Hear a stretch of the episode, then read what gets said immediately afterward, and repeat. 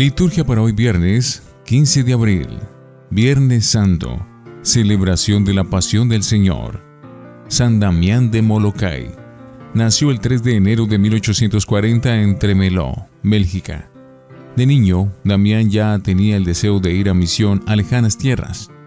Presbítero de la Congregación de Misioneros de los Sagrados Corazones de Jesús y de María, quien asistiendo a los leprosos en Molokai, Hawái, terminó contagiado por lo que fue llamado el leproso voluntario. En 1994 el Papa Juan Pablo II lo declaró beato y patrono de los que trabajan entre los enfermos de lepra.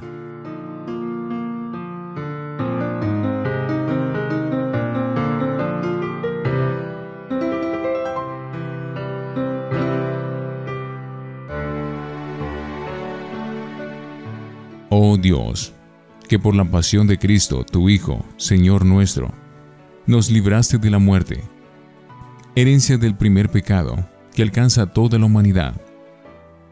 Concédenos asemejarnos a Él y haz que, así como naturalmente llevamos en nosotros la imagen del hombre terreno, por la gracia de la santificación, llevemos también la imagen del hombre celestial.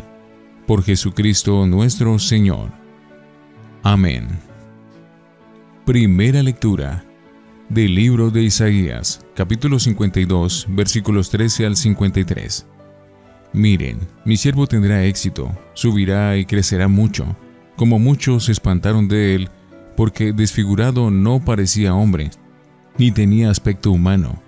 Así asombrará a muchos pueblos, ante él los reyes cerrarán la boca, al ver algo inenarrable y comprender algo inaudito ¿Quién creyó nuestro anuncio? ¿A quién se reveló el brazo del Señor? Creció en su presencia como brote, como raíz en tierra árida, sin figura, sin belleza. Lo vimos sin aspecto atrayente, despreciado y evitado de los hombres, como un hombre de dolores, acostumbrado a sufrimientos, ante el cual se ocultaban los rostros, despreciado y desestimado él soportó nuestros sufrimientos y aguantó nuestros dolores. Nosotros lo estimamos leproso, herido de Dios y humillado. Pero Él fue traspasado por nuestras rebeliones, triturado por nuestros crímenes. Nuestro castigo saludable cayó sobre Él. Sus cicatrices no curarán.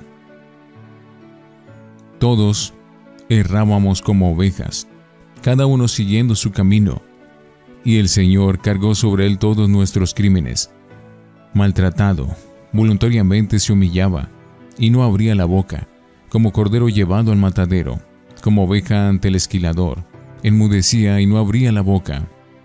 Sin defensa, sin justicia, se lo llevaron. ¿Quién se preocupará de su estirpe? Lo arrancaron de la tierra de los vivos, por los pecados de mi pueblo lo hirieron. Le dieron sepultura con los malvados y una tumba con los malhechores. Aunque no había cometido crímenes ni hubo engañado en su boca, el Señor quiso triturarlo con el sufrimiento y entregar su vida como expiación. Verá su descendencia, prolongará sus años, lo que el Señor quiere prosperará por su mano. Por los trabajos de su alma verá la luz, el justo se saciará de conocimiento. Mi siervo justificará a muchos, porque cargó con los crímenes de ellos. Le daré una multitud como parte, y tendrá como despojo una muchedumbre, porque expuso su vida a la muerte, y fue contado entre los pecadores. Él tomó el pecado de muchos e intercedió por los pecadores. Palabra de Dios. Te alabamos, Señor. Salmo 30. Padre, a tus manos encomiendo mi espíritu. A ti, Señor, me acojo. No quede yo nunca defraudado. Tú, que eres justo, ponme a salvo. A tus manos encomiendo mi espíritu. Tú, el Dios leal, me librarás. Padre, a tus manos encomiendo mi espíritu. Soy la burla de todos mis enemigos, la irrisión de mis vecinos, el espanto de mis conocidos me ven por la calle y escapan de mí. Me han olvidado como a un muerto. Me han desechado como a un cachorro inútil. Padre, a tus manos encomiendo mi espíritu. Pero yo confío en ti, Señor, te digo, tú eres mi Dios, en tus manos están mis azares. Líbrame de mis enemigos que me persiguen. Padre, a tus manos encomiendo mi espíritu. Haz brillar tu rostro sobre tu siervo, sálvame por tu misericordia. Sean fuertes y valientes de corazón los que esperan en el Señor. Padre, a tus manos encomienda mi espíritu. Segunda lectura de la carta a los Hebreos, capítulo 4, versículos 14 al 16, capítulo 5, versículos 7 al 9. Hermanos, ya que tenemos un sumo sacerdote grande que ha atravesado el cielo, Jesús, Hijo de Dios, mantengamos firme la confesión de fe. No tenemos un sumo sacerdote incapaz de compadecerse de nuestras debilidades, sino que ha sido probado en todo como nosotros, menos en el pecado. Por eso, comparezcamos confiados ante el trono de la gracia, para alcanzar misericordia y encontrar gracia para un auxilio oportuno. Cristo, en efecto, en los días de su vida mortal, a gritos y con lágrimas, presentó oraciones y súplicas al que podía salvarlo de la muerte, siendo escuchado por su piedad filial, y, aun siendo hijo, aprendió sufriendo a obedecer. Y llevado a la consumación, se convirtió para todos los que lo obedecen en autor de salvación eterna. Palabra de Dios. Te alabamos, Señor. Honor y gloria a ti, Señor Jesús. Cristo se ha hecho por nosotros obediente hasta la muerte, y una muerte de cruz. Por eso Dios lo exaltó sobre todo y le concedió el nombre sobre todo nombre. Honor y gloria a ti, Señor Jesús. Pasión de nuestro Señor Jesucristo. Según San Juan, capítulo 18, versículos 1 al 19 y 42. En aquel tiempo salió Jesús con sus discípulos al otro lado del torrente Cedrón donde había un huerto. Y entraron allí él y sus discípulos. Judas, el que lo iba a entregar, conocía también el sitio, porque Jesús se reunía a menudo allí con sus discípulos. Judas entonces, tomando una cohorte y unos guardias de los sumos sacerdotes y de los fariseos, entró allá con faroles, antorchas y armas. Jesús, sabiendo todo lo que venía sobre él, se adelantó y le dijo, ¿A quién buscan? Le contestaron, a Jesús el Nazareno. Les dijo Jesús, yo soy. Estaba también con ellos Judas, el que lo iba a entregar. Al decirles yo soy, retrocedieron y cayeron a tierra. Les preguntó otra vez, ¿a quién buscan? Ellos dijeron, a Jesús el Nazareno. Jesús contestó, les he dicho que soy yo. Si me buscan a mí, dejen marchar a estos. Y así se cumplió lo que había dicho. No he perdido a ninguno de los que me diste. Entonces Simón Pedro, que llevaba una espada, la sacó e hirió al criado del sumo sacerdote, cortándole la oreja derecha. Este criado se llamaba Malco. Dijo entonces Jesús a Pedro, Mete la espada en la vaina. El cáliz que me ha dado mi padre, ¿no lo voy a beber? La corte, el tribuno y los guardias de los judíos prendieron a Jesús, lo ataron y lo llevaron primero a Anás, porque era suegro de Caifás, sumo sacerdote aquel año. Caifás era el que había dado a los judíos este consejo. Conviene que muera un solo hombre por el pueblo. Simón Pedro y otro discípulo seguían a Jesús. Este discípulo era conocido del sumo sacerdote, y entró con Jesús en el palacio del sumo sacerdote, mientras Pedro se quedó fuera a la puerta. Salió el otro discípulo, el conocido del sumo sacerdote, habló a la portera e hizo entrar a Pedro. La criada portera dijo entonces a Pedro, ¿No eres tú también de los discípulos de ese hombre? Él le dijo, No lo soy. Los criados y los guardias habían encendido un brasero, porque hacía frío, y se calentaban. También Pedro estaba con ellos de pie calentándose. El sumo sacerdote interrogó a Jesús acerca de sus discípulos y de su doctrina. Jesús le contestó, Yo he hablado abiertamente al mundo, yo he enseñado continuamente en la sinagoga y en el templo, donde se reúnen todos los judíos, y no he hecho nada a escondidas. ¿Por qué me preguntas a mí? Pregunta a los que me han oído de qué les he hablado. Ellos saben lo que yo he dicho. Apenas dijo esto, uno de los guardias que estaba allí le dio una bofetada a Jesús diciendo, ¿Así contestas al sumo sacerdote? Jesús respondió, Si he faltado al hablar, muestran que he faltado, pero he hablado como se debe, ¿por qué me pegas? Entonces Anás lo envió atado a Caifás, sumo sacerdote. Simón Pedro estaba de pie, calentándose, y le dijeron, ¿No eres tú también de sus discípulos? Él lo negó diciendo, No lo soy. Uno de los criados del sumo sacerdote, pariente de aquel a quien Pedro le cortó la oreja, le dijo, ¿No te he visto yo en el huerto con él? Pedro volvió a negar y enseguida cantó un gallo. Llevaron a Jesús de casa de Caifás al petróleo. Era el amanecer, y ellos no entraron en el petróleo para no incurrir en impureza y poder así comer la Pascua salió Pilato afuera, a donde estaban ellos, y dijo, ¿Qué acusación presentan contra este hombre? Le contestaron, Si este no fuera un malhechor, no te lo entregaríamos. Pilato les dijo, Llévenselo ustedes y juzguenlo según su ley. Los judíos le dijeron, No estamos autorizados para dar muerte a nadie. Y así se cumplió lo que había dicho Jesús, indicando de qué muerte iba a morir.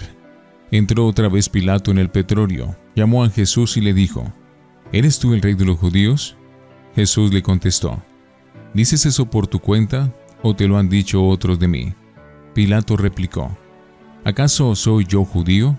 Tu gente y los sumos sacerdotes te han entregado a mí. ¿Qué has hecho? Jesús le contestó, Mi reino no es de este mundo.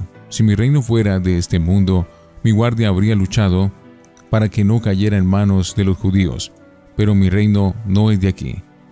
Pilato le dijo, Entonces, ¿tú eres rey? Jesús le contestó, Tú lo dices, soy rey. Yo para esto he nacido, y para esto he venido al mundo, para dar testimonio de la verdad. Todo el que es de la verdad escucha mi voz. Pilato le dijo, ¿y qué es la verdad?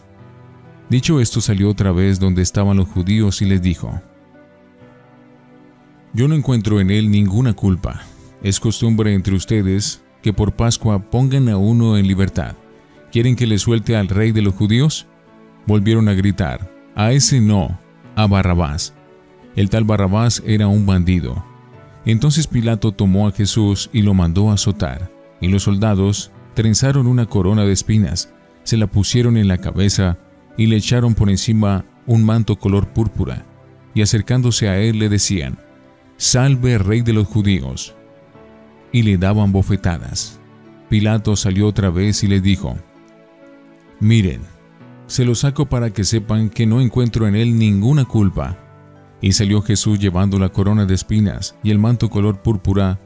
Pilato le dijo, He aquí al hombre. Cuando lo vieron los sumos sacerdotes y los guardias gritaron, Crucifícalo, crucifícalo. Pilato le dijo, Llévenselo ustedes y crucifíquelo, porque yo no encuentro culpa en él. Los judíos le contestaron, Nosotros tenemos una ley, y según esa ley tiene que morir, porque se ha hecho hijo de Dios. Cuando Pilato oyó estas palabras, se asustó aún más. Entró otra vez en el petróleo y dijo a Jesús, ¿De dónde eres tú? Pero Jesús no le dio respuesta, y Pilato le dijo, ¿A mí no me hablas? ¿No sabes que tengo autoridad para soltarte y autoridad para crucificarte? Jesús le contestó, No tendrías ninguna autoridad sobre mí si no te lo hubieran dado de lo alto. Por eso, el que me ha entregado a ti tiene un pecado mayor. Desde ese momento, Pilato trataba de soltarlo, pero los judíos gritaban, Si sueltas a ese, no eres amigo del César. Todo el que se hace rey está contra el César. Pilato entonces, al oír estas palabras, sacó a Jesús y se sentó en el tribunal, en el sitio que llaman el enlosado, en hebreo Gabatá. Era el día de la preparación de la Pascua, hacia el mediodía. Y dijo Pilato a los judíos, He aquí a su rey. Ellos gritaron, Fuera, fuera, crucifícalo. Pilato les dijo, ¿A su rey voy a crucificar? Contestaron los sumos sacerdotes, no tenemos más rey que al César. Entonces se lo entregaron para que lo crucificaran. Tomaron a Jesús, y cargando él mismo con la cruz, salió al sitio llamado de la calavera, que en hebreo se dice Gólgota, donde lo crucificaron, y con él a otros dos, uno a cada lado, y en medio Jesús. Y Pilato escribió un letrero y lo puso encima de la cruz. En él estaba escrito, Jesús el Nazareno, el rey de los judíos. Leyeron el letrero muchos judíos, porque estaba cerca el lugar donde crucificaron a Jesús, y estaba escrito en hebreo, latín y griego. Entonces los sumos sacerdotes de los judíos dijeron a Pilato, No escribas el rey de los judíos, sino, Este ha dicho, soy el rey de los judíos. Pilato les contestó, Lo escrito, escrito está. Los soldados, cuando crucificaron a Jesús, cogieron su ropa, haciendo cuatro partes, una para cada soldado, y apartaron la túnica. Era una túnica sin costura, tejida toda de una pieza de arriba abajo, y se dijeron, no la rasguemos, sino echémosla a suerte, a ver a quién le toca. Así se cumplió la escritura. Se repartieron mis ropas y echaron a suerte mi túnica. Esto hicieron los soldados. Junto a la cruz de Jesús estaban su madre, la hermana de su madre, María, la de Cleofás, y María, la Magdalena.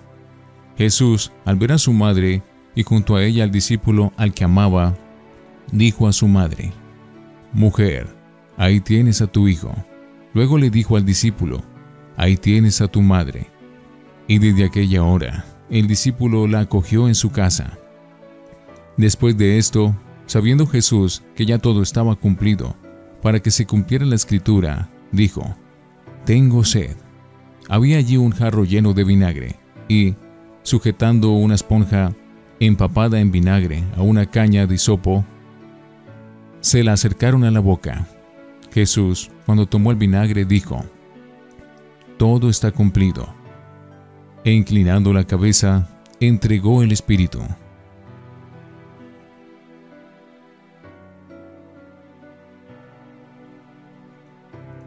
Los judíos entonces, como era el día de la preparación, para que no se quedaran los cuerpos en la cruz el sábado, porque aquel sábado era muy solemne, pidieron a Pilato que les quebraran las piernas y que los quitaran. Fueron los soldados, le quebraron las piernas al primero y luego al otro, que habían crucificado con él. Pero al llegar a Jesús, viendo que ya había muerto, no le quebraron las piernas, sino que uno de los soldados, con la lanza, le traspasó el costado, y al punto salió sangre y agua. El que lo vio da testimonio, y su testimonio es verdadero, y él sabe que dice verdad, para que también ustedes crean. Esto ocurrió para que se cumpliera la escritura. No le quebrarán un hueso. Y en otro lugar la escritura dice, mirarán al que traspasaron. Después de esto, José de Arimatea, que era discípulo de Jesús, aunque en secreto por miedo a los judíos, pidió a Pilato que le dejara llevarse el cuerpo de Jesús. Y Pilato lo autorizó. Él fue entonces y se llevó el cuerpo. Llegó también Nicodemo, el que había ido a verlo de noche, y trajo unas cien libras de una mistura de mirra y aloe. Tomaron el cuerpo de Jesús y lo envolvieron en los lienzos con los aromas según se acostumbraba a enterrar entre los judíos. Había un huerto en el sitio donde lo crucificaron, y en el huerto un sepulcro nuevo, donde nadie había sido enterrado todavía. Y como para los judíos era el día de la preparación y el sepulcro estaba cerca, pusieron allí a Jesús. Palabra del Señor. Gloria a ti, Señor Jesús. Oración Universal. Todos los domingos en la Eucaristía, después de escuchar la palabra de Dios, levantamos los ojos y oramos por las necesidades de la Iglesia y del mundo entero. Hoy, después de haber escuchado la narración de la pasión del Señor, nuestra oración quiere ser más intensa que nunca. Oremos hermanos con todo nuestro corazón para que nadie quede fuera de la vida que nace de la cruz de Jesucristo. Por la Santa Iglesia. Oremos por la Iglesia Santa de Dios, para que Dios nuestro Señor se digne concederle la paz, la unidad y su protección en toda la tierra, y para que nos conceda una vida pacífica y serena para glorificarlo como Dios Padre Omnipotente. Dios Todopoderoso y Eterno, que en Cristo manifiestas tu gloria a todas las naciones. Vela solícito por la obra de tu amor, para que la iglesia extendida por todo el mundo persevere con fe inquebrantable en la confesión de tu nombre. Por Jesucristo nuestro Señor. Amén.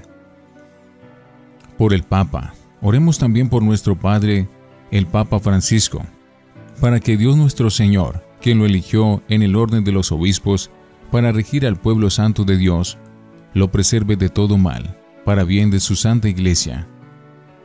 Dios Todopoderoso y Eterno, cuya sabiduría gobierna todas las cosas, atiende bondadoso nuestras súplicas y guarda en tu amor a quien has elegido como papá, para que el pueblo cristiano, gobernado por ti, progrese siempre en la fe bajo el callado del mismo pontífice por Jesucristo nuestro Señor.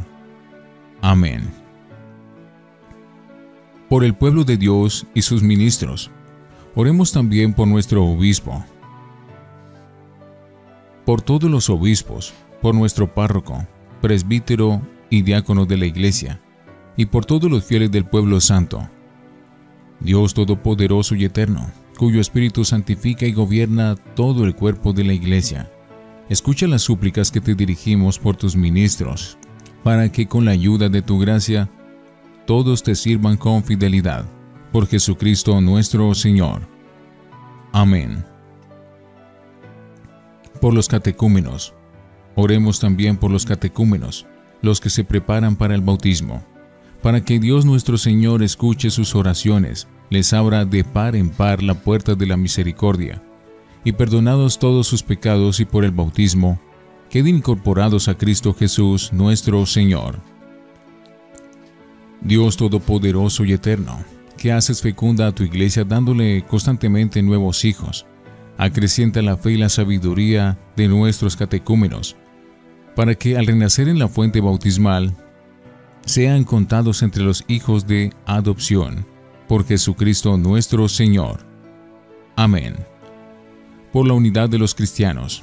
Oremos también por todos los hermanos que creen en Cristo, para que Dios nuestro Señor se digne congregar y custodiar en la única iglesia a quienes viven de acuerdo con la verdad. Dios Todopoderoso y Eterno, que reúnes a los que están dispersos y los mantienes en la unidad, mira benignamente la grey de tu Hijo, para que, a cuantos están consagrados por el único bautismo, también los congregue la integridad de la fe y los una el vínculo de la caridad. Por Jesucristo nuestro Señor. Amén. Por los judíos. Oremos también por los judíos, para que nuestro Dios y Señor ilumine sus corazones y ellos reconozcan a Jesucristo Salvador de todos los hombres. Dios omnipotente y eterno, que quieres que todos los hombres se salven y alcancen el conocimiento de la verdad que procede de ti. Concede por tu bondad que la plenitud de los pueblos entre en tu iglesia y todo Israel sea salvado. Por Jesucristo nuestro Señor. Amén. Por los que no creen en Cristo. Oremos por los que no creen en Cristo, para que también ellos, iluminados por el Espíritu Santo, pueden entrar en el camino de la salvación Dios Todopoderoso y Eterno, concede a quienes no creen en Cristo, que caminando en tu presencia con sinceridad de corazón, encuentren la verdad, y a nosotros concédenos crecer en el amor mutuo y en el deseo de comprender mejor los misterios de tu vida, a fin de que seamos testigos cada vez más auténticos de tu amor en el mundo. Por Jesucristo nuestro Señor. Amén. Por los que no creen en Dios. Oremos también por los que no conocen a Dios, para que viviendo rectamente según su conciencia, merezcan encontrarlo. Dios Todopoderoso y Eterno, que creaste a todos los hombres para que deseándote te busquen y para que al encontrarte descansen en ti, concédenos que, en medio de las dificultades de este mundo, al ver los signos de tu amor y el testimonio de las buenas obras de los creyentes, todos los hombres se alegren al confesarte como único Dios verdadero y Padre de todos. Por Jesucristo nuestro Señor. Amén. Por los gobernantes. Oremos también por todos los gobernantes de las naciones, para que de acuerdo con sus designios, Dios nuestro Señor los dirija en sus pensamientos y en sus decisiones hacia una auténtica paz y libertad para todos.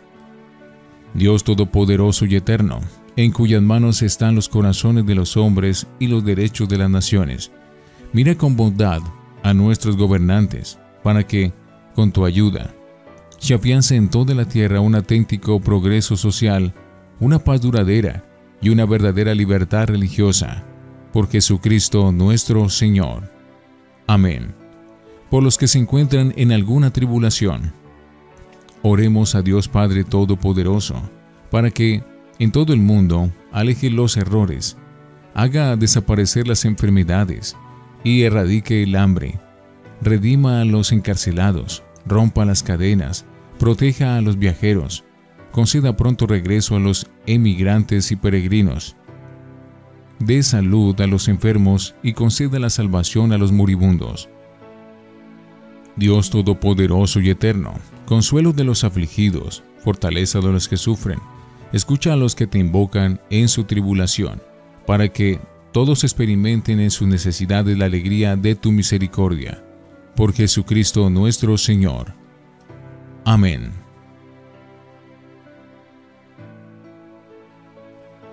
Adoración de la Santa Cruz.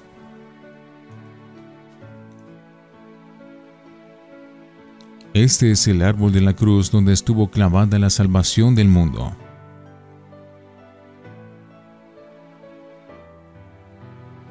Este es el árbol de la cruz donde estuvo clavada la salvación del mundo. Vamos a adorarlo. Fieles a la recomendación del Salvador y siguiendo su divina enseñanza, nos atrevemos a decir, Padre nuestro, que estás en el cielo, santificado sea tu nombre, venga a nosotros tu reino, hágase tu voluntad en la tierra como en el cielo. Danos hoy nuestro pan de cada día, perdona nuestras ofensas, como también nosotros perdonamos a los que nos ofenden. No nos dejes caer en la tentación, y líbranos del mal. Líbranos de todos los males, Señor, y concédenos la paz en nuestros días, para que, ayudados por tu misericordia, vivamos siempre libres de pecado y protegidos de toda perturbación, mientras esperamos la gloriosa venida de nuestro Salvador Jesucristo. Tuyo es el reino, tuyo es el poder y la gloria, por siempre, Señor. Señor Jesucristo, la comunión de tu cuerpo no sea para mí un motivo de juicio y condenación, sino que por tu piedad me aproveche para defensa del alma y cuerpo y como remedio saludable. Este es el Cordero de Dios que quita el pecado del mundo. Dichosos los invitados a la cena del Señor. Señor, no soy digno de que entres a mi casa, pero una palabra tuya bastará para sanarme. Oración después de la comunión. Dios Todopoderoso y Eterno, que nos restauraste por la bienaventurada muerte y resurrección de tu Cristo. Conserva en nosotros la obra de tu misericordia, para que vivamos siempre en tu servicio por la participación en este misterio. Por Jesucristo nuestro Señor.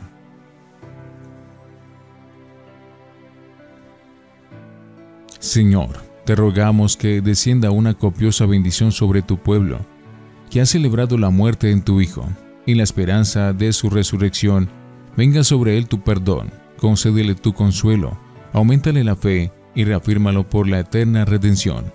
Por Jesucristo nuestro Señor. Lección Divina. Oremos. Ven, Espíritu Santo, llévanos a ser uno con Cristo en este día, que junto a Él muera todo pecado que nos puede estar atando. Oh, Espíritu Santo, te necesitamos, ven en nuestro auxilio, ven y cúbrenos bajo la sombra de tus alas. Amén. Lectura. El secreto de la cruz es el amor. El Viernes Santo es un día polarizado litúrgicamente en torno a la pasión del Señor y su muerte en la cruz. Hoy se cumple el repetido anuncio de Jesús en los Evangelios sobre su muerte violenta en Jerusalén. La pregunta es obvia. ¿Por qué tenía que ser así? La respuesta más profunda y válida solamente Dios puede darla pues pisamos el terreno insondable de la voluntad divina y su proyecto eterno de redención realizado en Cristo. Ni Dios Padre ni Jesús mismo quisieron el sufrimiento, la pasión dolorosa y la muerte violenta por sí mismas, pues son realidades negativas, sin valor autónomo. La valía del dolor, pasión y muerte de Cristo radica en el significado que reciben desde una finalidad superior la salvación del hombre a quien Dios ama. Verdad central de nuestra fe, tanto amó Dios al mundo que le entregó a su propio Hijo. Nos consta sobradamente la repugnancia natural de Jesús, como hombre que era, ante los sufrimientos de su pasión, tanto físicos, tortura, flagelación, coronación de espinas, crucifixión, como psíquicos, traición de Judas, precio de esclavo a su persona, negación de Pedro, deserción general de los discípulos, ingratitud del pueblo judío, odio de sus jefes religiosos. La agonía del Getsemaní es un prólogo suficientemente elocuente a este respecto. Jesús, no obstante, acepta el plan del Padre. No se haga mi voluntad sino la tuya. Este es el motivo y la razón de la obediencia de Cristo, el querer del Padre, que es la salvación del hombre por el amor que le tiene. Jesús carga con la cruz de su pasión por la fidelidad al Padre y por amor al hombre. Es decir, por solidaridad con sus hermanos. El motivo parece doble, pero en el fondo es único, porque la voluntad del Padre es el amor y la salvación del hombre.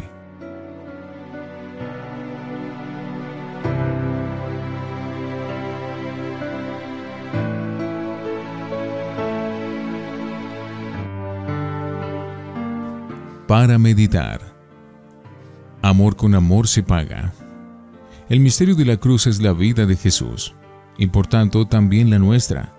Es revelación, cumbre de amor, pues no hay modo más verídico de expresar amor que dar la vida por aquellos a quienes se ama. Pues bien, el poema sublime de amor que es la vida, pasión y muerte de Cristo pide de nosotros una respuesta también de amor. Nosotros amemos a Dios porque Él nos amó primero. Pero si alguno dice, yo amo a Dios y aborrece a su hermano, es un mentiroso. Pues quien no ama a su hermano, a quien ve, no puede amar a Dios a quien no ve. Primera de Juan 4:19. Creemos y decimos que la cruz es la señal del cristiano, no por masoquismo espiritual, sino porque la cruz es fuente de vida y de liberación total. Como signo que es del amor de Dios al hombre por medio de Jesucristo. El amor que testimonia su cruz es la única fuerza capaz de cambiar el mundo, si los que nos decimos sus discípulos seguimos su ejemplo. Jesús pudo habernos salvado desde el triunfo, el poder y la gloria, es decir, desde fuera, como un superhombre. Pero prefiere hacerlo desde dentro de nuestra condición humana, ser uno más, demostrándolo a base de humildad, servicio, obediencia y renuncia, en vez de imponerse desde la categoría y el poder. Este segundo es nuestro estilo. Pero Cristo no vino para que le sirvieran, sino para servir. Por eso, renunciando al gozo inmediato, soportó la cruz y la ignominia. Reflexionemos. ¿Qué elemento nos ofrece la pasión de Cristo para asumir, enfrentar y superar nuestro dolor y el de los demás? ¿Qué significado tiene la cruz en nuestra vida cotidiana? Oremos. Señor, gracias por amarnos hasta entregar tu vida por nosotros. Enséñanos a ser justos, a amar a nuestro prójimo, a practicar la misericordia, a no tener miedo, a no ser incoherentes con lo que hago y digo. Ayúdanos a ser como tú. Amén.